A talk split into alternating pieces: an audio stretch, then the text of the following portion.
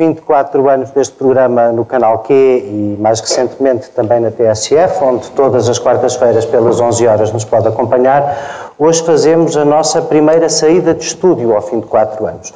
Estamos aqui num evento uh, especial, o Best Team Leaders 2017, e até por isso vamos uh, ter um programa um bocadinho diferente do habitual. É aqui um, um intervalo na liderança para começar este evento que vai durar até à noite com a nossa participação.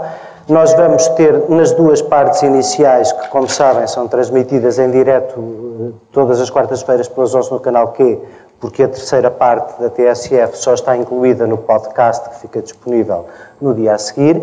Mas vamos nas duas primeiras partes discutir dois temas de atualidade, como de costume. A terceira é que vai ser um bocadinho diferente, porque hoje, como estamos aqui pela primeira vez ao vivo, com uma sala cheia no Hotel de Lisboa de pessoas que vão participar neste evento que vai escolher de entre as empresas portuguesas, de uma forma absolutamente democrática, quem foram os melhores líderes das equipas este ano, nós vamos, eh, e muito obrigado pelo convite para aqui estarmos hoje convosco, a terceira parte vai ser, eh, eh, nós entusiasmamos com o modelo deste fim de semana que o Governo usou para, para conversar com as pessoas e também vamos fazer um bocadinho mais do mesmo. Mas não pagamos nada. Não, não pagamos nada, é verdade, não pagamos nada, mas vamos responder a perguntas da audiência durante os últimos 20 minutos da emissão.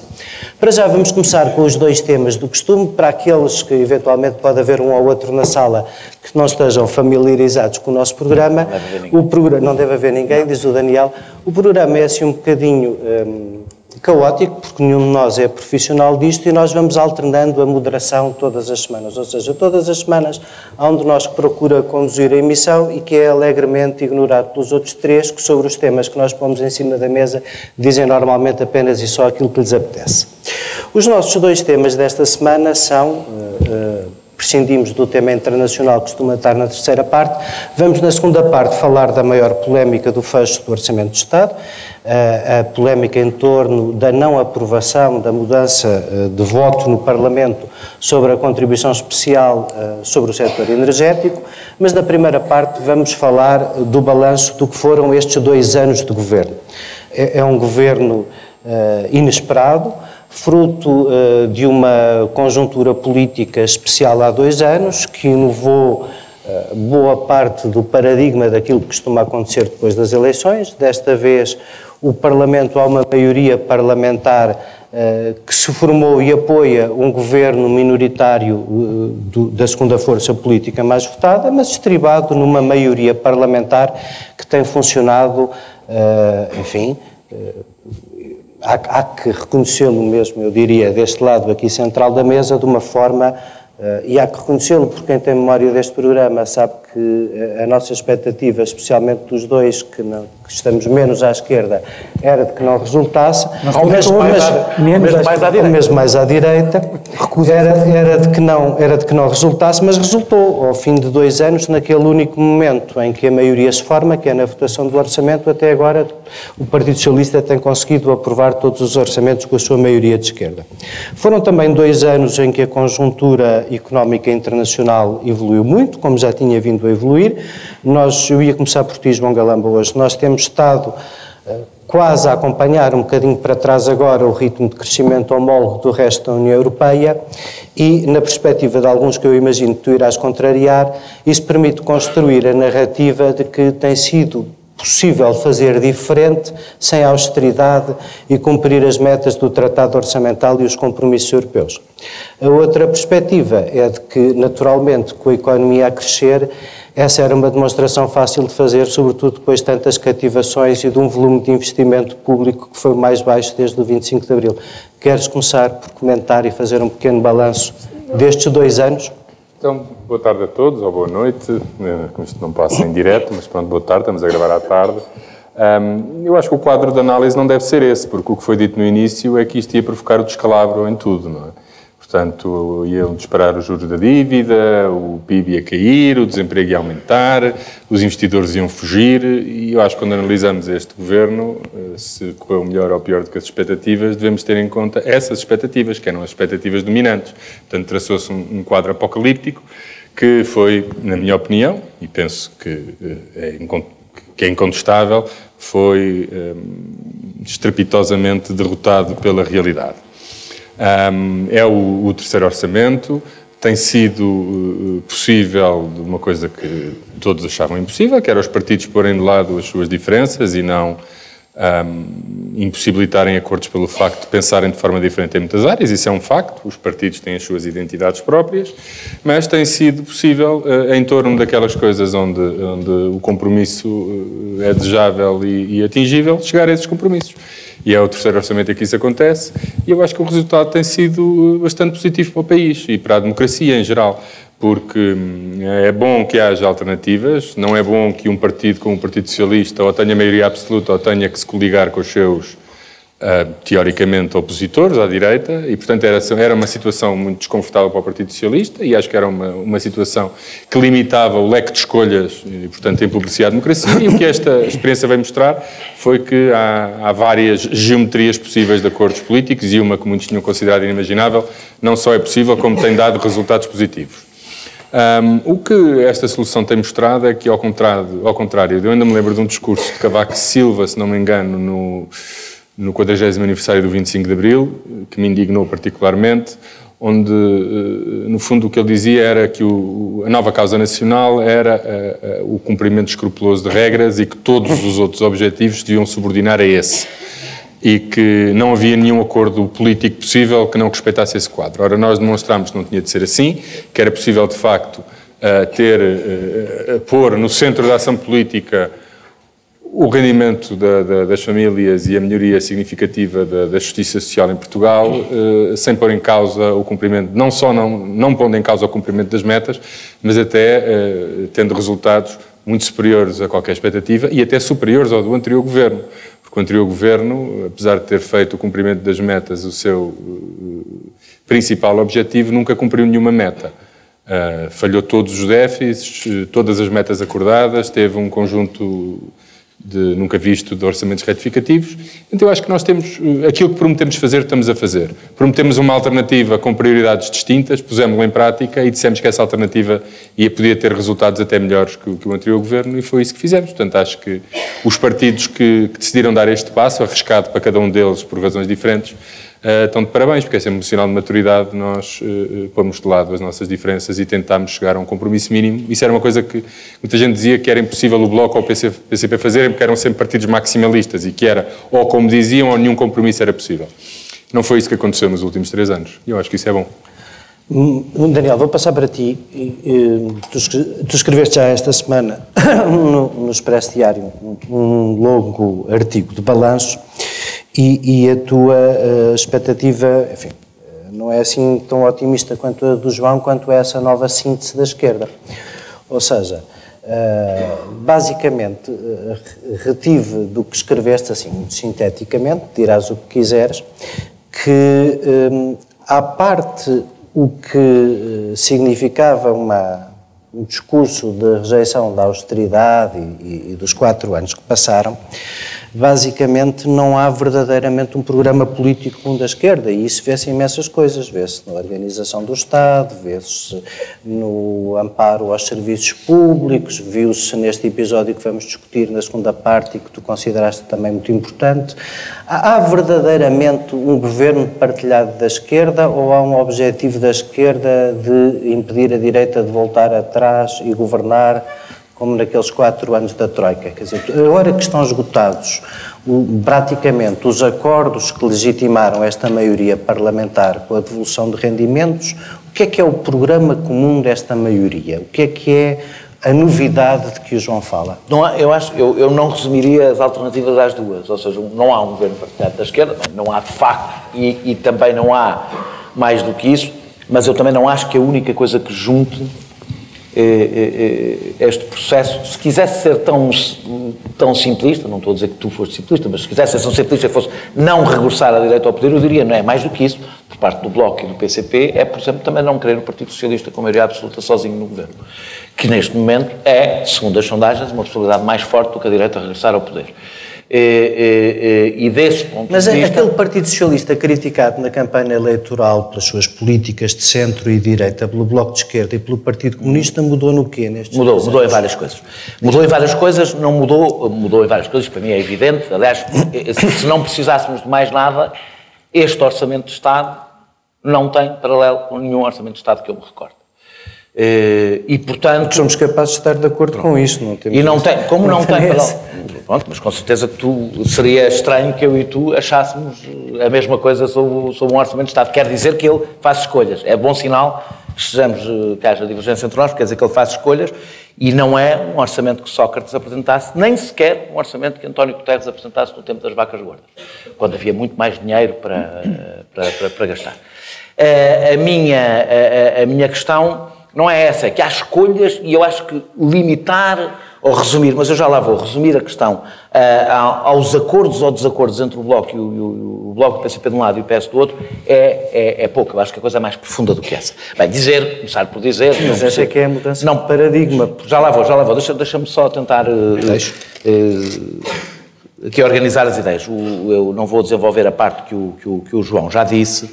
Tudo o que Cavaco Silva disse que aconteceria não se confirmou, todos os temores que foram apresentados nessa altura não se confirmaram e hoje resta um zigue-zague argumentativo que ora diz que há, que há uma austeridade de esquerda, ora diz que estamos a caminhar para a bancarrota conforme eh, os sinais são um ou outro e é um zigue-zague permanente porque de facto não está a acontecer nem uma coisa nem outra, e isso levanta um problema a quem eh, apresentou como prognóstico a desgraça. É que, afinal, mesmo dentro dos limites e com as limitações que esses limites impõem, era possível fazer diferente do que o, do, do- não é nem sequer digo do que o outro governo fez, porque o outro governo governou eh, sobre intervenção externa. Do que o PSD, Não, em 2014. do que o PSD e o CDS se propunham, se propunham fazer. Ah, ah, o, que, eu- o que eu- o que é extraordinário, neste preciso momento, eu quero fazer um balanço. Eu quero fazer um balanço. 2014, o- 2015. Desta vez ouve-se, ouve-se daqui. Ó João, João. Vocês desta vez estão a ouvir o que vocês dizem. o, o, o, o que eu Vais acho um extraordinário, e isso merece, merece uma reflexão, e portanto eu passo já do balanço para o ponto da situação atual, porque eu faço um balanço muito positivo do primeiro ano, menos positivo do segundo ano, mas estamos num momento atual que mudou a partir do, do início do verão. Eh, o que eu acho extraordinário é que nós vivendo a maior ah, vivendo uma recuperação económica e social, vivendo provavelmente o melhor momento económico e social do país nos últimos nove anos. É o melhor momento económico e social do país nos últimos nove anos. Eh, vivemos um clima político de fim de festa. E era importante perceber porque é que existe esta desintonia entre os resultados económicos e sociais e o ambiente político. Eh, eh, é evidente que não crescemos o, que gostaríamos de crescer, porque eh, desde que integramos no euro, desde que entramos no euro, já tivemos este debate várias vezes, não crescemos, nem vamos crescer o que precisávamos de crescer dentro do euro. É evidente que os serviços públicos estão em colapso e estão em colapso porque o discurso sobre, porque as limitações, porque quando se quer ter, como temos neste momento, 3% de superávit primário, é impossível isso não asfixiar os serviços públicos. Não se fazem milagres. Não se fazem milagres. E, portanto, aceitar os limites que se, que, que se aceitam, tem. Houve, há quem, para fugir a isso, fale das gorduras do Estado. Mas é uma fuga. É uma fuga em frente, porque eh, grande parte, a esmagadora maioria das despesas do Estado não são em gorduras, são salários e, e- e segurança social. Eh, eh, mas dizia eu, é evidente que este ambiente de fim de festa está a um lado que tem a ver com a comunicação social, acho eu, tenho feito essa crítica. Nós passámos 15 dias que devíamos estar a ter, ter- ter discutido o Orçamento de Estado, um Orçamento de Estado que é um Orçamento de Estado distintivo do ponto de vista político, e tivemos a discutir o Panteão, eh, o sexta parte do relatório, do relatório eh, eh, de Pedrógão, que como se viu não podia mesmo ser público, a Comissão Nacional de Proteção de Dados não deixava, agora esta, esta patetice em torno deste debate pateta em torno do- do- dos figurantes. Ou seja, nos 15 dias que era suposto termos um debate político sobre o futuro do país, a comunicação social dedicou-se a discutir casos, e alguns deles absolutamente ridículos do ponto de vista da sua relevância política. Vou, vou mais ou menos terminar. Pelo menos vou dizer-te que vou terminar para tentar ganhar sim. algum tempo. Ahm, eh, mas não é apenas a comunicação social.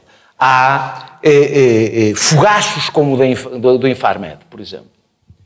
Mostram que o Primeiro-Ministro tem uma certa dificuldade em perceber o momento histórico que vive. A importância do momento histórico que vive, que para mim é histórico, sobretudo bati-me por ele durante muito tempo, é, e faz política daquela maneira do toma lá, toma lá um Infarmed e, e para o Rui Moreira e faz política de uma forma que já não se pode fazer, sobretudo a esquerda, tendo em conta os equilíbrios sensíveis, a dificuldade que é avançar, fazer, fazer este barco chegar a bom porto, este tipo de coisas não, não, não se podem fazer, não se pode, não dá, não é como passar o intendente ali para a, a Câmara para ali para o intendente, não é a mesma Não é coisa. a Câmara. Não é governar, não é governar, não, não, não dá para fazer da mesma maneira. Eh, e, as e, e e os partidos de- que apoiam o governo têm feito uma espécie de coreografia das divergências, em que cada um sinaliza o seu o momento, a sua pequena divergência, eh, de uma forma que fragiliza esta solução. Não faz mal que as divergências sejam públicas, elas são públicas, mas a coreografia dessa divergência é que sinaliza, eh, sinaliza. Evidentemente que a razão deste fim de festa, para além da comunicação social, tem a ver com uma coisa que tu referiste, que é o fim dos acordos. Ou seja, acordo, os acordos entre os Só partidos tenho foram... três minutos para Francisco, E vou mesmo terminar. É, é imenso, o Francisco vai falar minutos. Eh, ou seja, a partir do momento que... Eu, eu, eu termino com isto. A partir do momento que, houve, que, que- que os acordos foram, foram cumpridos, e disso o governo é vítima do seu próprio, próprio sucesso ou falta de ambição, decida-se qual das duas coisas é que se quer, eh, a partir do momento em que isso aconteceu, eh, os- ficou, a, a, ficou um bocadinho resumida à discussão sobre a folha de pagamentos, ou seja, sobre a reposição de rendimentos. Porque não há um programa comum. O programa comum só poderia resultar de um acordo, é a única maneira de haver programa comum. Era- e eu acho que há espaço, e com isto vou terminar, há espaço para um acordo comum, mesmo dentro dos apertadíssimos limites europeus, e eu digo só, sem desenvolver, digo só quais são os quatro assuntos em que eu acho, em que, eu acho que pode haver. Um, sobre a modernização da educação, no sentido exatamente inverso à política bafienta e conservadora que o Nuno Crato impôs à escola, no sentido exatamente inverso, É, tornando a nossa é escola mais moderna, o- uma grande aposta nos cuidados primários de saúde para resolver grande parte do- da, da ruptura que estamos a assistir nos hospitais, a regionalização e um investimento público eh, eh, dirigido e negociado entre, entre as, as- as três forças que dão, que dão, que dão, que dão força a esta, a esta solução. Isto são, ou seja, este governo, esta maioria tem a possibilidade de provar uma coisa, que há reformas estruturais de esquerda, que as reformas estruturais, como bem disse Pedro Nuno Santos no debate, as reformas estruturais não têm que piorar por natureza a vida das pessoas, podem melhorá-las. O mesmo, o mesmo Pedro Nuno Santos, que três ou quatro dias numa entrevista tinha dito que os assuntos fundamentais precisavam também de ser conciliados com a não disse direita. nada E eu, disso. eu vou, eu Por acaso vou- não disse nada disso, foi uma sacanista João, do diretor João, do público, o Francisco- todo o conteúdo da entrevista com uma frase tirada de contexto. o, o- Pronto, Verdade? fica a tua defesa do Pedro Nuno Santos, entrando um bocadinho no tempo do Francisco Mendes da Silva, porque basicamente eu, eu queria passar a palavra ao Francisco e vamos alargar aqui um bocadinho mais o tempo, senão só falam os ilustres representantes do apoio ao Estava governo. ótimo, estava ótimo. Estava a correr bem, estávamos a correr bem. Mas eu vou, vou- vou passar a palavra ao Francisco e dar-lhe um bocadinho mais dos nossos 20 minutos do princípio, porque eu acho que o Daniel dizer, acabou de terminar com uma coisa e o seu contrário. Nós podemos, diz o Daniel, fazer uma modernização na educação, investir nos cuidados primários de saúde, promover a regionalização, e eu até admito que não se possa, não haja pelo menos uma perspectiva social-democrata, grande discordância em relação a estas necessidades. O problema é que, como diz o Primeiro-Ministro, elas não são possíveis porque não há dinheiro. Há que fazer escolhas. Há várias coisas Daniel, aqui que não envolvem há coisas, há coisas, como o Daniel disse, que implicam escolhas. E essa escolha da folha de pagamentos que tu falhaste é justamente a escolha que tem condicionado a possibilidade das outras escolhas. Grande das coisas que eu aqui disse mas, mas, dinheiro. mas o eu- mas o essencial do que tu disseste é que assim, tu achas, e dizes no teu artigo e tens desenvolvido várias vezes a sua opinião, que enquanto houver à esquerda quem queira respeitar, viver dentro do euro, das regras orçamentais e do Estamos tratado limitados. orçamental, estaremos limitados e não haverá uma verdadeira síntese de política de esquerda. E Francisco, síntese, não como, é que, como é que se imagina que possa então haver uma política de esquerda entre um partido que não mudou em nada a sua orientação europeia e outros dois que não mudaram em nada a sua orientação anti-europeia? Como é que isto funciona? acaso, eu acho que esses como é dois- que isto funciona e porquê é que isto funciona ao fim de dois anos? Porque esses dois, esses dois outros partidos parecem que estão, de certa forma, amestrados. Verdadeiramente. Repara, a grande. Hoje é, hoje é Hoje- hoje é- Não, não, é não, não, é não, não, Vocês respondem-me sempre com isso, mas eu, eu sou sempre, eu sou sempre, Já é o dia que o eu Bloco sempre deste lado, sempre. Disse sempre isto, eu nunca disse, eu nunca, nunca fiz os tais zigue-zagues que o Daniel referiu há pouco, entre vem aí o diabo e está tudo como dando. Mas é o zigue-zague que, que, que a oposição Sim, mas não, não viste aqui, mas partido, aqui não, aqui não estás a olhar para a direita, aqui estás a olhar para mim. Certo, Por acaso mas- sou de direita, mas estou aqui a representar-me a mim e, e só Eu sei, eu sei. A grande, a grande vantagem da- desta, desta. Há duas vantagens que, no fundo, ou dois, dois aspectos que garantem a solidez da, da coligação de governo. Um é o facto de ser, de ter nascido, por natureza, como uma coligação negativa. Toda. Foi, isso- seja como for, mas esta particular- particularmente, porque cada vez que corre alguma coisa mal, o argumento que, que dizem, que, que utilizam é sempre, ah, ok, isto correu mal, mas se vier à direita ah, é pior. E, portanto, isto, isto ah, serviu para colocar o pé na porta para, a continua, para impedir a continuação do... Eu julgava que tu achavas que a, que a política era também permanentemente a tentativa do mal menor, não é? E é, Pronto. e é, de facto, eu como conservador acho que é isso. Então pronto. Portanto, acho que é Em sempre... geral, a vida. Já, a vida, geral, a vida. Sim, isso é um Em ponto em que vocês se encontram. Sim. A vida é assim, Sabes- acordo sabes todos os dias com esse pensamento. Sabes que nós os dois temos algum ponto, alguns pontos de encontro. Qualquer dia fazemos uma geringonça também. No, no, no ceticismo, esse grande tema. E o segundo, e o segundo, hum, o segundo ponto de apoio relevante que a direita nunca conseguiu verdadeiramente refutar é o de que a, a comparação é sempre entre o que este governo está a fazer e o que o anterior governo fez durante o resgate e sob resgate. Quando o que este governo, quando o que, a- o que a oposição, quando o que não, é sempre, assim. porque o, o o que a oposição devia ter dito sempre era que a comparação é entre o que este governo está a fazer e o que a direita prometia fazer em eleições. Porque aquilo que a direita prometia fazer em eleições também era a reversão da austeridade, também era a recuperação de rendimentos. Era mais lento? Era. Era mais prudente? Era. Mas porquê?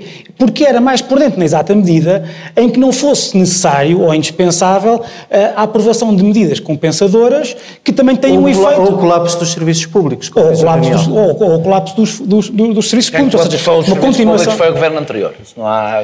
Ó Daniel, mas o governo anterior governou, como tu sabes, em que condições, em que condições antes até. O governo de anterior resgate. Governou até tanto antes. tempo sem a Troika quanto Oh, João, mas logo a anos, seguir, ainda, ainda com 2014, revisões 2015, semestrais ou trimestrais, desculpa lá, quer dizer, não é, é completamente estamos, diferente. Estamos, estamos é com dois minutos a mais, mas é eu já gostava de registar que vocês É acham que nós chegamos à bancarrota E, por portanto, fatores e externos, depois? mas estamos a sair dela por razões E só depois, nossas. oh, oh, oh, Uma Não acho nem uma coisa nem outra. Deixa-me só. Quer em relação Termina, a uma termina. não acho, como Assim não consigo sabes- terminar, não consigo como tu Francisco sabes- a terminar. Como tu sabes, nunca achei nem uma coisa, e repetiu neste programa várias vezes, que nem a recuperação se deveria exclusivamente deste governo, nem a bancarrota se devia só a razões externas, sempre o disse. Quando o, João, quando o João aqui disse que as expectativas da oposição ahm, foram estrepitosamente. Estrepitosamente. Estrepitosamente, exatamente. Não veio a grande fome, é o que o derrotadas João quer pela- dizer. Pela, pela, pela realidade. É preciso perceber que o que foi derrotado pela realidade foram as expectativas que a esquerda foi criando enquanto na oposição sobre o que é que podia fazer no governo. Porque a esquerda disse sempre que não haveria crescimento, nem haveria reversão da austeridade se hum, não renegociássemos a dívida e não renegociássemos as metas orçamentais. A esquerda tinha várias nuances.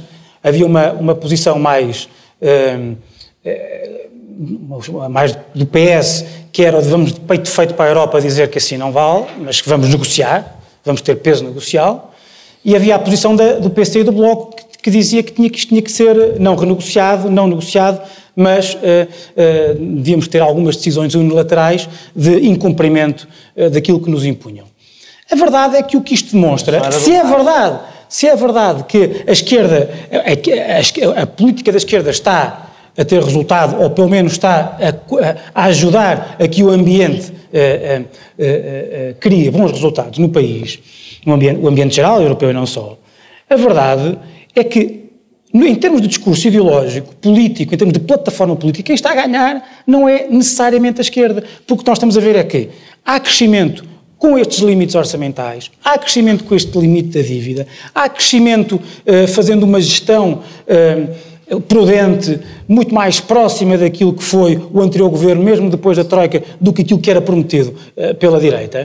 E, portanto, e mais, e, uma- e aí sim, tiro o, chapéu à esquerda, tiro o chapéu à esquerda, porque até com o Temos próprio. Bloco de Esquerda e o PC no barco. Até- Então há um grande consenso, de facto, Francisco, hoje em dia até, sobre as... até há crescimento do emprego com o aumento do salário mínimo nacional, ao contrário do que dizia o teu partido. Certo. Não, Ao contrário do que dizia o CDS. O CDS Ao contrário isso. do que dizia o o CDS. CDS. nunca disse isso, como tu estás a dizer. Disse a Disse sem o PSD. Disse a juventude Nós- popular, nós as vamos ter que- populares, ou A Juventude Popular tem uma posição ideológica contra o, o, o próprio uh, salário Instituto mínimo. do salário Como tu sabes, em muitos países não existe e há crescimento muito, e aliás muito maior que o. Não é, não é, não é determinante são o salário mínimo, a existência do salário mínimo no país. Posso só fazer um Não, eu tenho, eu tenho Não, mesmo, não, eu tenho mesmo fechar esta parte, não, senão não, não mas o que o Daniel disse é que o Daniel referiu quatro pontos. A, a escola, os cuidados primários, a regionalização e o investimento público. A escola, hum, eu acho que aí já há grandes não vais, convergências não já vais está em fazer um ponto de situação disso, porque já estamos com 5 Nos minutos a cuidados mais na primários primeira também parte. e no investimento Não é público é que deve ser... a- É. Cuidados primários não é mesmo Sim, e, va- e vamos fechar, e vamos fechar agora a nossa primeira parte, com tudo a correr tão bem que o, o Ministro das Finanças da Esquerda até já é candidato a Presidente do Eurogrupo, que é seguramente um sinal de como os tempos são diferentes se levassem e bom, mas não. revolucionários. Não, não saiam do vosso lugar, porque é exatamente aquilo que vamos pedir às pessoas aqui na sala, até porque começamos já de seguida a segunda parte, onde vamos falar da mudança de posição do Parlamento sobre a contribuição extraordinária do setor energético para as renováveis. Muito obrigado, até já.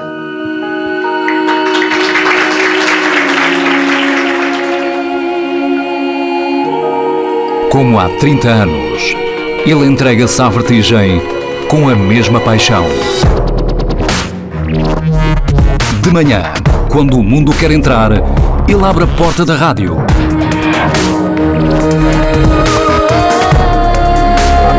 Manhã TSF, com Fernando Alves. 30 anos. O amor à rádio nunca acaba. E estamos de volta para a segunda parte do Sem Moderação. E, e- e- hoje num ritmo mais acelerado, mas, mas razoavelmente caótico, como de costume, já demos cabo de 5 minutos da primeira parte, resta-nos pouco tempo. Eu vou começar por ti, Francisco. O, o episódio é subajamente conhecido, quer, quer desta plateia, quer de- do- dos igualmente sofisticados telespectadores que seguem este programa. Depois de a Troika ter imposto e se ter mantido uma contribuição extraordinária sobre o setor elétrico que não incidia sobre a produção em regime a produção de renováveis, o Bloco de Esquerda fez uma proposta que teve uma primeira votação positiva do PS e que depois acabou por não ser aprovada na votação final global, porque o PS de sexta para segunda-feira mudou eh, de posição. Todos os outros, creio que votaram da mesma maneira que tinham votado a primeira votação. Do que é que se tratava no fundo? Tratava-se, eu aproveito, como sabem aqui o moderador também vai exprimindo alguma opinião na, no bocadinho que fala, tratava-se de eh, eh, fazer uma espécie de nacionalização eh, para trás em relação às expectativas criadas pelo Estado português contratualmente. Nós estamos a falar, e eu acho que a maior parte das pessoas não se aperceberam disso, boa parte das tecnologias hoje renováveis já são maduras para serem competitivas sem precisarem de feed-in tariffs. Mas nenhum país se fez, como nós gostamos de dizer que somos campeões das renováveis, isso não aconteceu na Dinamarca, isso não aconteceu na Alemanha, isso não aconteceu em nenhum país europeu que esteja liderante nas, nas energias renováveis, sem ter havido uma primeira fase de subsidiação de tarifas e de contratos a 15 anos.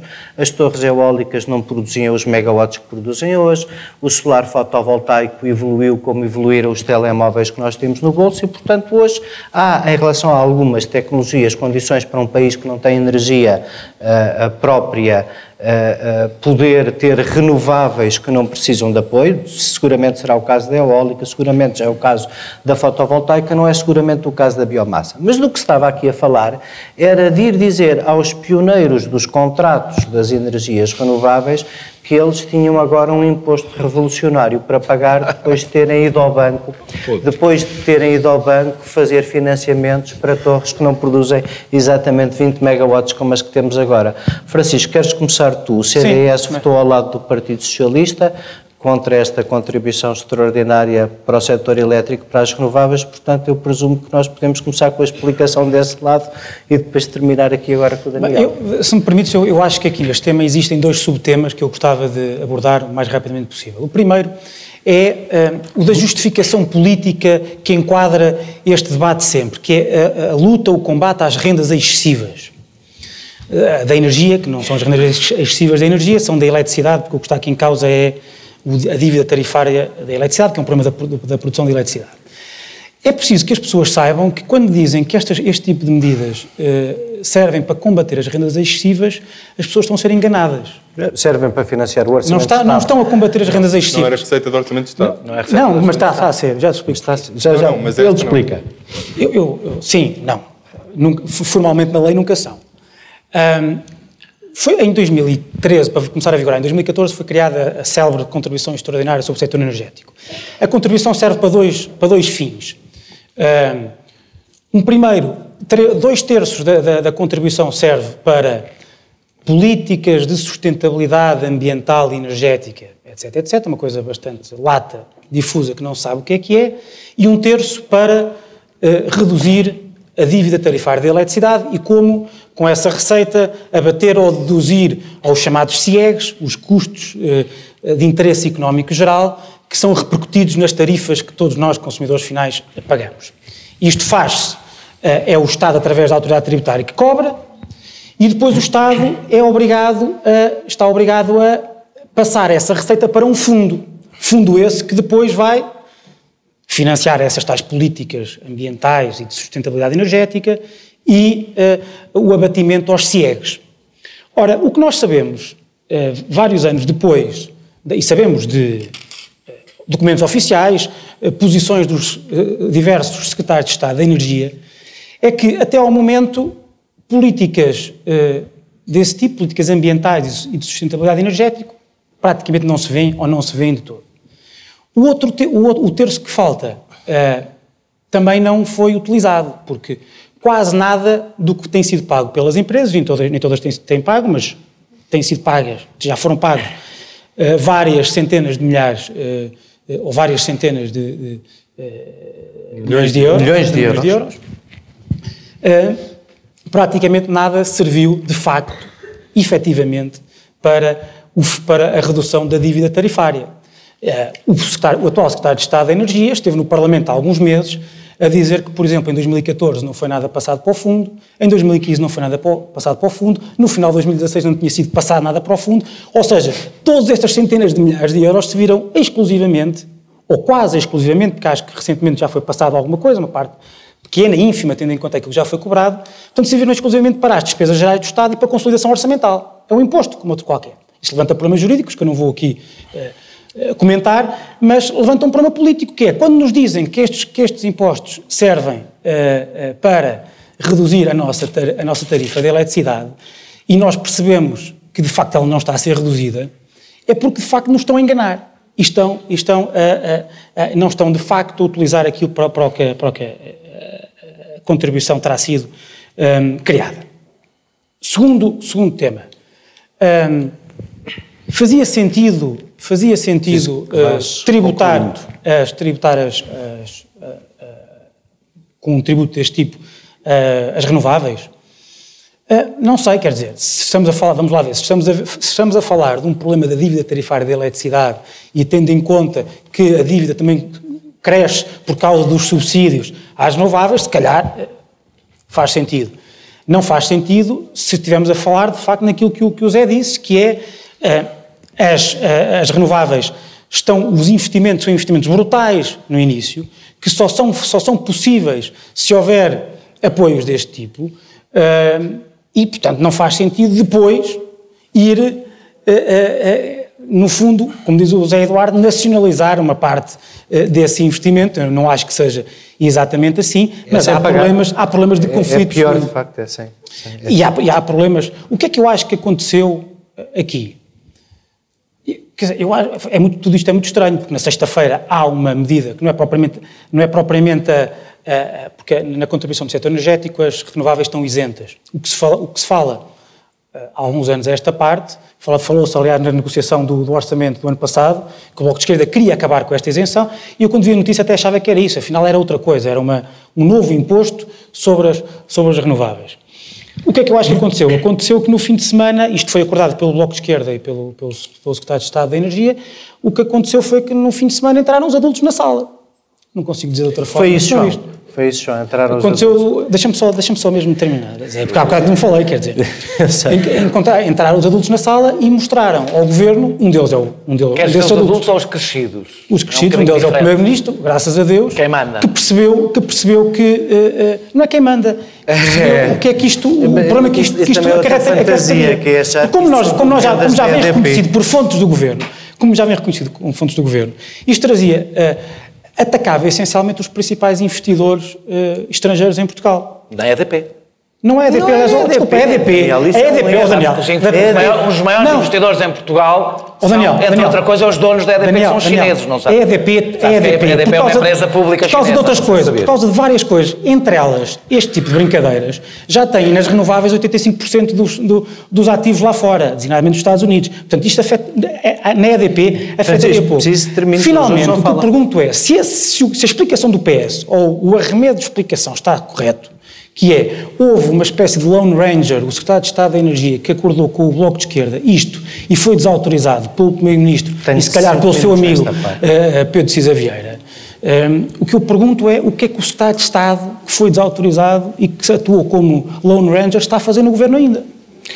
É uma pergunta, eh, não sei se queres dar resposta, mas a pergunta óbvia para ti, João, é o que é que aconteceu no Partido Socialista entre sexta e O, segunda-feira. o Partido Socialista tem feito várias coisas na área da energia com o Bloco de Esquerda, com quem fez um grupo de trabalho.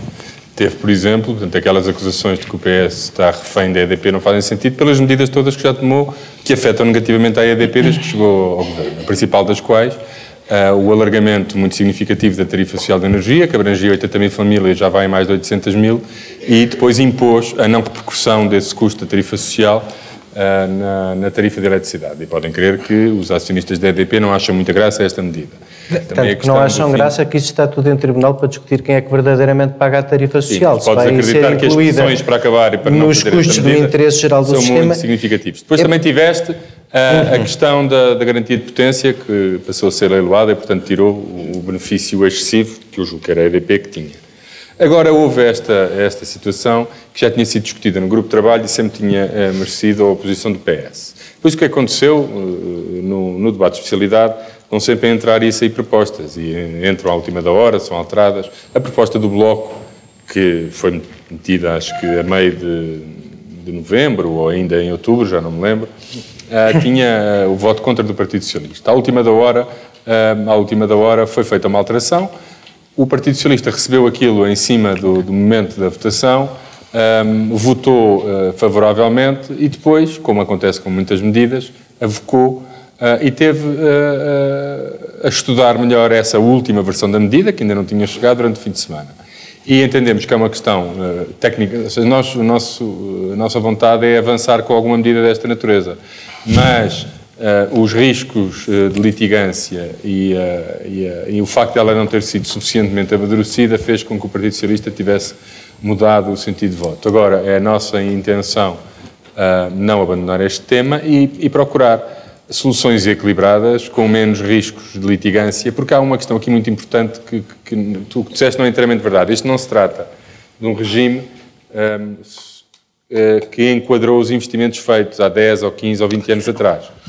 Esse regime foi alterado. Isto é uma extensão da concessão feita por Jorge Moreira da Silva em 2013. Não é, não. Ou seja, o que se passou em 2013 foi que ah, foi possível... Não, não, vários desculpa, Não é, desculpa, não, não isto é. não é. Isto é uma decisão que foi tomada pelo PS e depois intervieram os, Não, não. os, os operadores do, do, do, do, do setor e na segunda-feira votaram ao contrário. Desculpa, o tema é este.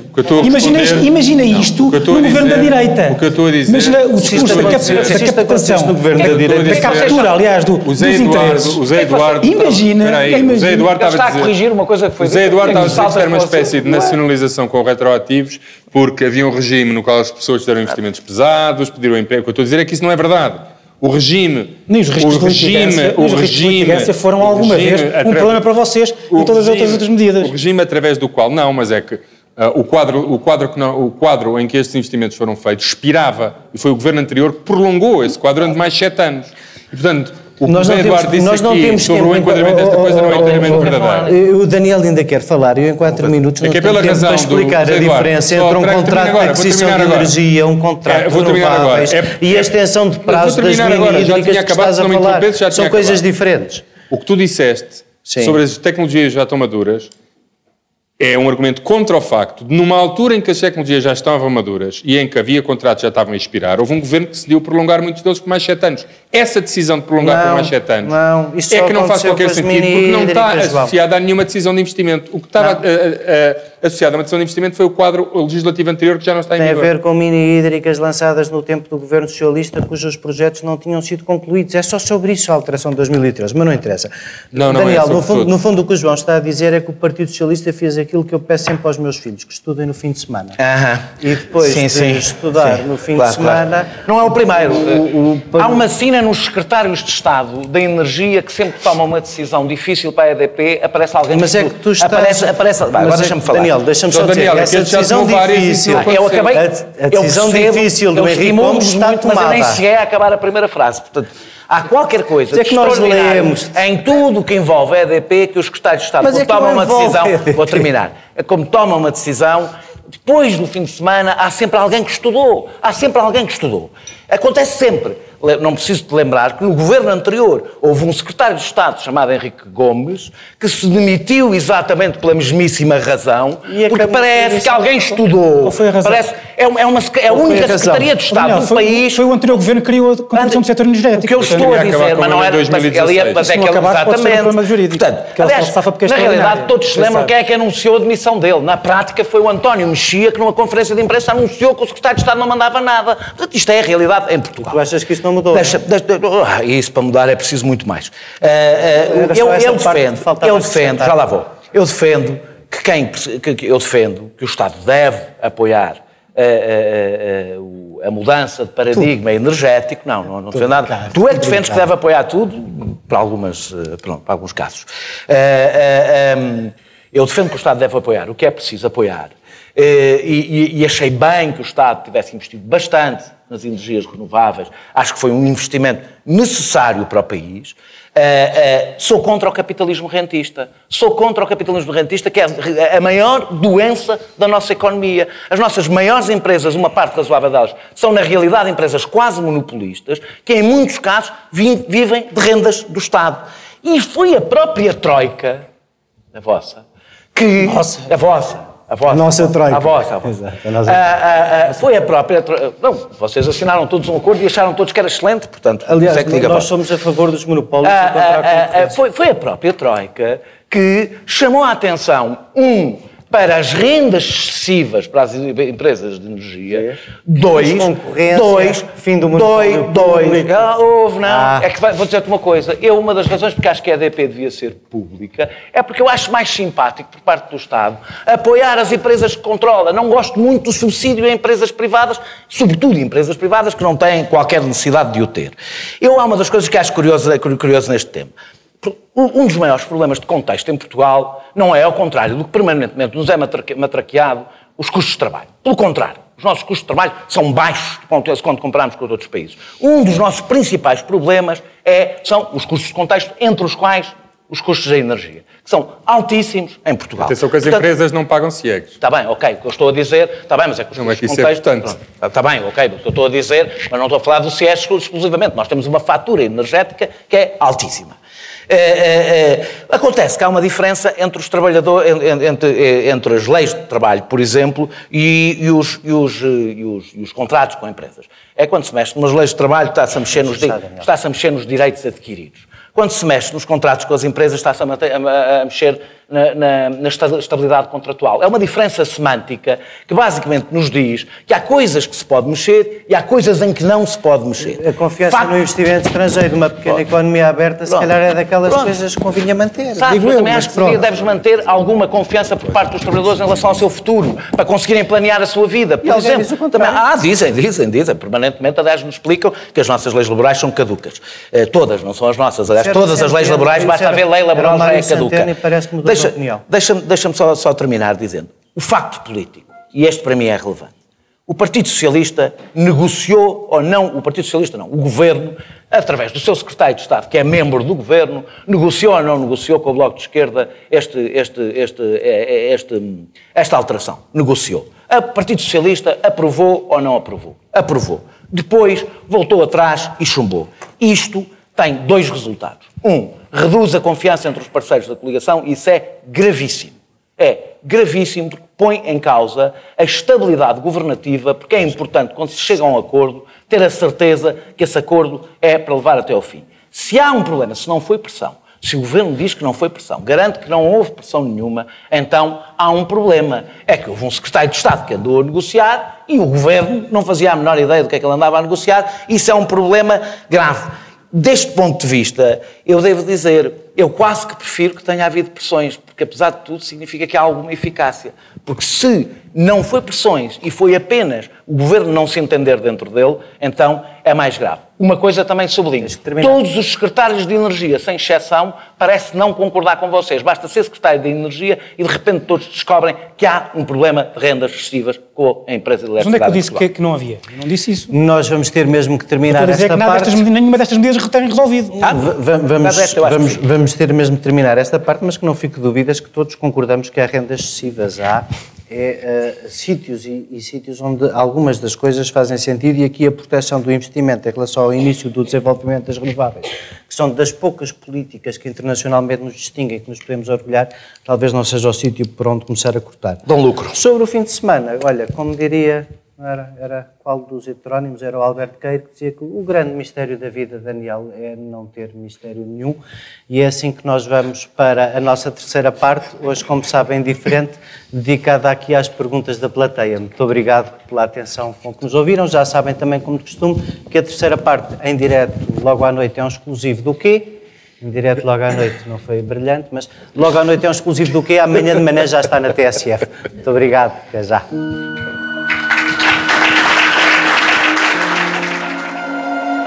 A TSF não faz pausa para o almoço.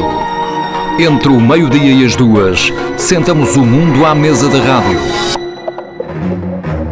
Almoço TSF, com Nuno Domingos. 30 anos. O amor à rádio nunca acaba.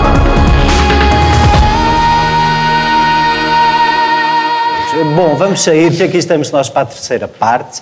E, e- e esta terceira parte, como já tínhamos anunciado, é diferente do costume. É uma terceira parte.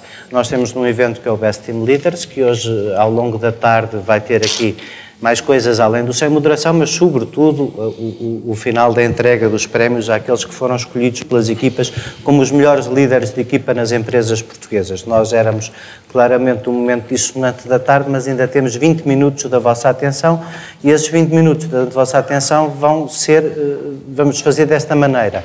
Como era um bocadinho complicado otimizarmos o tempo e vocês já perceberam que nós somos relativamente maus nisso. A, a Madalena, que está aqui, recebeu através da, da Geringonça, que é a aplicação que o Filipe falou ao princípio, recebeu através da Geringonça as perguntas que o público foi colocando Não ponhas isso assim. ao princípio. Soa mal. Parece que foi a geringonça. que São Não, que, que combinou. Não, São- não eram nada combinadas, as pessoas eram livres, Daniel, tu não ouviste. Ah, e, e a Madalena vai fazer as perguntas que o público tinha para nós e nós, olha, temos aqui, sobram-nos 17 ou 18 minutos. Como perceberam, às vezes uma intervenção de um de nós chega para meia hora, mas, mas vamos tentar ser. É o Francisco. Vamos tentar, eu vou tentar discipliná-los com o sucesso que viram nas primeiras duas partes. Madalena, queres fazer-nos Olá, por favor? boa Obrigado. a todos. Em primeiro lugar, muito obrigada por terem vindo aqui hoje. Acho que foi um prazer para todos nós podermos ouvi-los. E então vou avançar agora com duas das questões que foram colocadas através da aplicação. Obrigada já agora também a quem colocou questões. E então avançando com, com duas das questões que são as seguintes. A primeira faz um bocadinho uma ponte com o mundo empresarial e diz: na política deviam existir mais líderes vindos de empresas? Quem seria um bom candidato assumindo que estaria disponível? E a segunda questão com que vos deixo também para já é: morreu hoje um grande líder, Belmir de Azevedo vai deixar um bom exemplo de liderança? Obrigada. Francisco, queres começar tu? Sim, posso começar por aqui. Portanto, a homenagem ao engenheiro Belmiro de Azevedo, que de facto foi uma. Enfim. Dizia não- que a diferença entre a vida e a morte é um fatinho e uns sapatos. O nascimento e a morte. Eu nunca, enfim, nunca tive só uma ou outra ocasião com ele, nunca privei, mas conheço muita gente eh, que privou e que, me, e que só me diz, eh, enfim, maravilhas da pessoa que, que era e, de facto, eh, enfim, morreu um, um- um líder único, uma pessoa irrepetível, ahm, talvez insuperável, e era um, um líder extraordinário empresarial. Se dava ou não, passando agora para a outra questão, se dava ou não um, um líder Deixa-me político... deixa deixa fazer de moderador e alargar-nos um bocadinho o âmbito da outra questão. É, é- é- é muito raro nós vermos alguém que se distingue no mundo empresarial dedicar uma parte da sua vida, do seu voluntariado, da sua intervenção cívica à política, não é? Muito raro. São assim mundos estanques, porquê?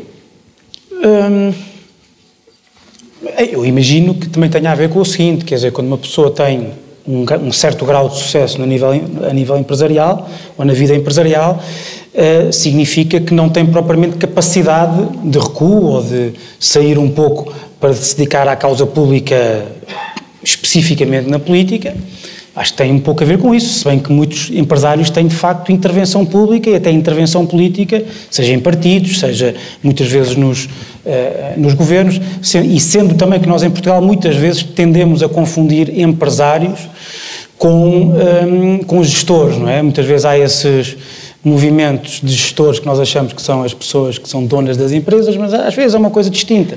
E aliás, aquilo que o engenheiro Belmir de Azevedo significava também era um bocado isso, era, de facto, era, um, era daqueles empresários que ainda falam, que ainda dizem companhia em vez de empresa, que eu gosto sempre de ouvir, empresários com, com alguma, com uma tarimba, eh, com a tarimba do tempo e com e com, com, com, como já, já não há muitos.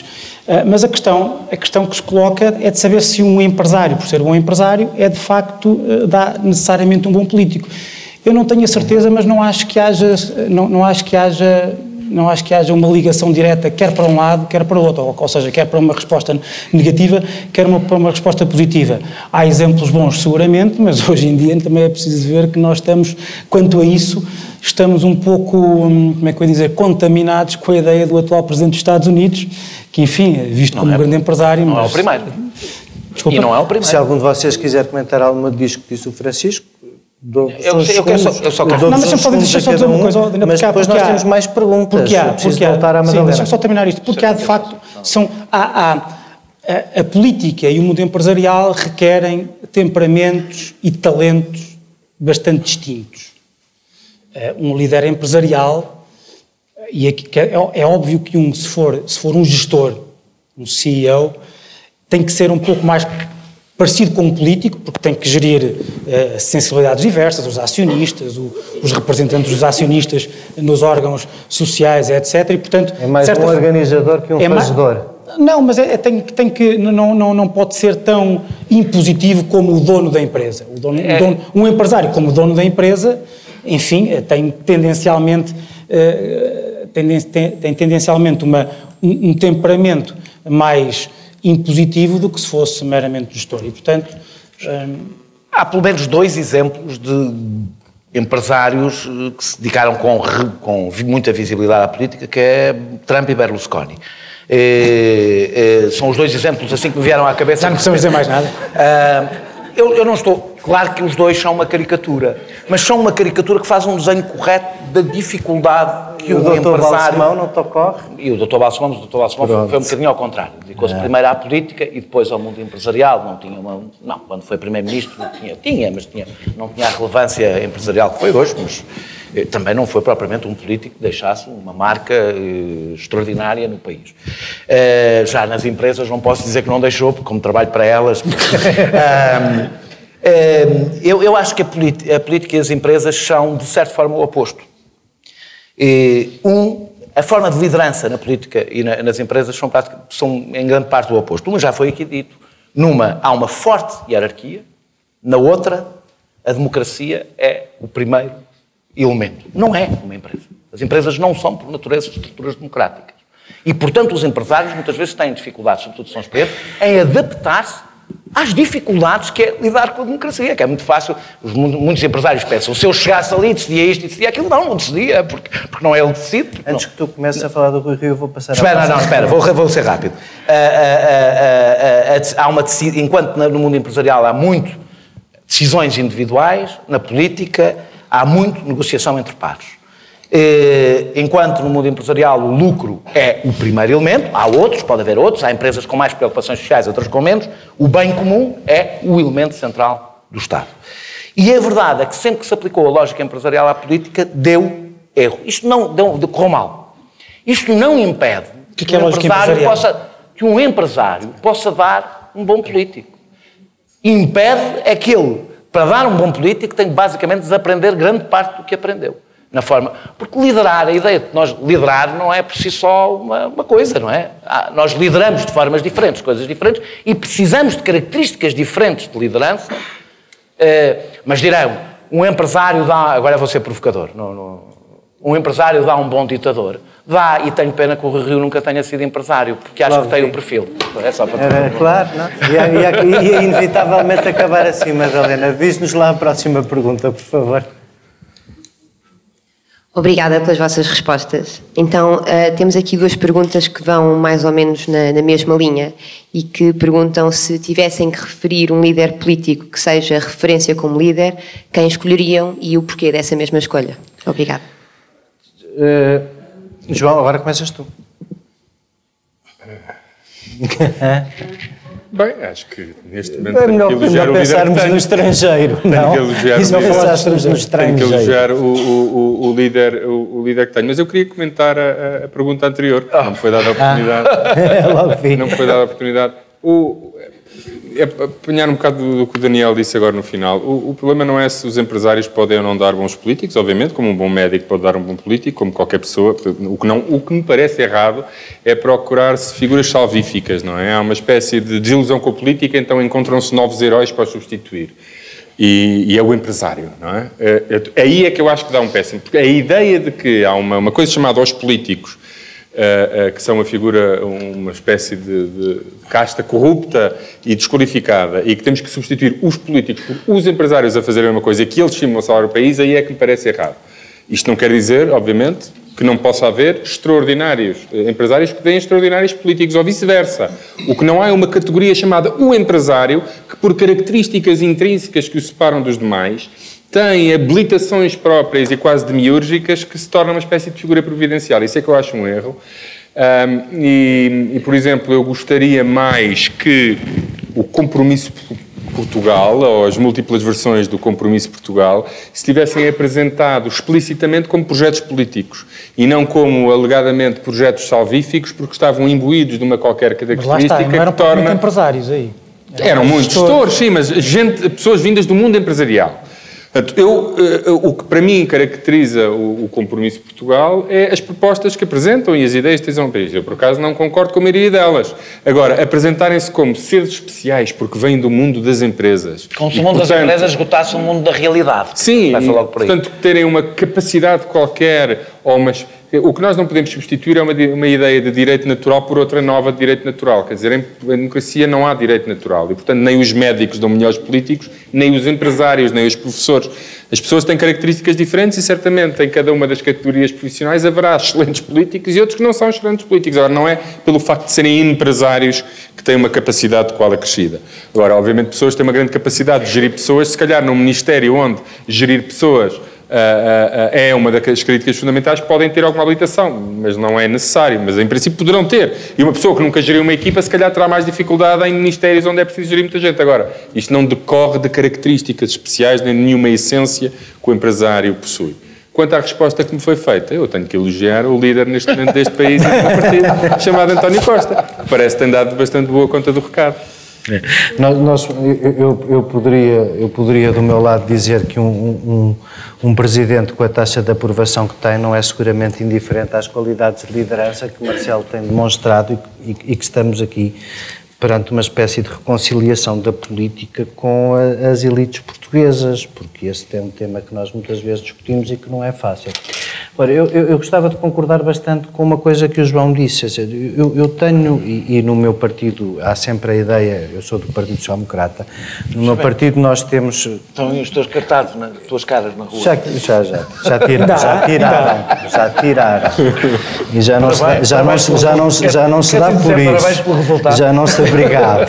Já não se dá, já não se dá por isso. Mas, mas no meu partido, assim, nos partidos enfim, de maioria do governo, esta ideia de andar sempre à procura de um Dom Sebastião, eu parece-me que é bastante inimiga da eficácia e do resultado, porque aquilo que eu que durante vários anos tentei experimentar a política por cá, aquilo que a, mais das vezes me afastou é verdadeiramente a, a- a- a- a incapacidade de fazer equipas agregadoras com, com os melhores. Daniel, queres comentar? Temos um ou dois minutos para terminar. Ah, é- Francisco e Daniel. Eu diria que as, as duas características que eu acho fundamentais numa, num líder político, um é perceber o seu tempo, perceber o seu, conseguir responder às ansiedades que as pessoas têm no momento e, e depois conseguir canalizá-las para, eh, eh, para lhes dar resposta prática. Conseguir canalizá-las, é importante, ou seja, responder às ansiedades das pessoas não é dizer o que as pessoas querem ouvir. É perceber quais são as ansiedades das pessoas e conseguir canalizar essas ansiedades para resolver o problema que as pessoas sentem. Portanto, não vale a pena a gente queixar-se que a maioria é está-se a tornar nacionalista. Não. não, é preciso perceber o que é que está por trás desse sentimento e conseguir canalizá-lo, por exemplo, para uma outra coisa qualquer. Eu escolheria dois líderes absolutamente consensuais, mas porque eu acho que eles têm formas completamente diferentes essa característica. São consensuais, internacionais. Isto para esse, candidato a Miss Mundo. A chanceler Merkel? Não. Uh, uh, o Papa Francisco e o Nelson Mandela, vê? Fica bonito, não fica? Mas isso tem uma razão. É que o Nelson Mandela é exatamente pelo oposto que as pessoas dizem. O Papa Francisco é porque eu acho que ele conseguiu responder a uma ansiedade específica. Ele tem a vantagem de depois não ter que agir propriamente politicamente, não ter que tomar decisões executivas. Mas quando eu falo do Nelson Mandela é exatamente pelas razões opostas que as pessoas dizem. O Nelson Mandela soube usar a violência, a violência e bastante violenta, quando era essa a necessidade política e a paz e, a construção de consensos, quando isso era a necessidade. Ou seja, isso é não perceber, quando fazem elogios ao Nelson Mandela, geralmente é pela segunda, ignorando uma coisa, que a segunda era impossível ser a primeira. Que nem Nelson Mandela conseguiria fazer a paz se não, visto, não fosse visto pelos seus como um guerreiro, como alguém que combateu quando tinha que combater, nem não teria autoridade moral nem política para o fazer, e seria um inútil se fosse só alguém que andou a bradar a favor da paz. Ou seja, é esse ponto de vista, ou seja, há um lado que, que cruza valores e pragmatismo, que é muito difícil de encontrar na política eh, e que poucos políticos têm e que nos anda a faltar um bocadinho. Eh, fechar com Nelson, mesmo em Portugal. Fechar com Nelson Mandela, com a evocação de Nelson Mandela, a nossa primeira emissão fora de portas, que vamos mesmo ter que, que fechar agora, peço-vos desculpa. É, é... Ias dizer a Associação Cristo. É, é, é, ah, tão bem. Vê-se bem que eu sou um reservado e que foi, foi um prazer muito grande estar aqui. Muito obrigado à equipa do Best Team Leaders. Esta é uma emissão de que, obviamente, não nos vamos esquecer e aos que estão na sala, se, como diziam os Monty Python, se tiverem gostado de ver metade do que nós gostamos de fazer, então nós gostamos o dobro, não é? Muito obrigado e o resto boa tarde a todos. Muito obrigado.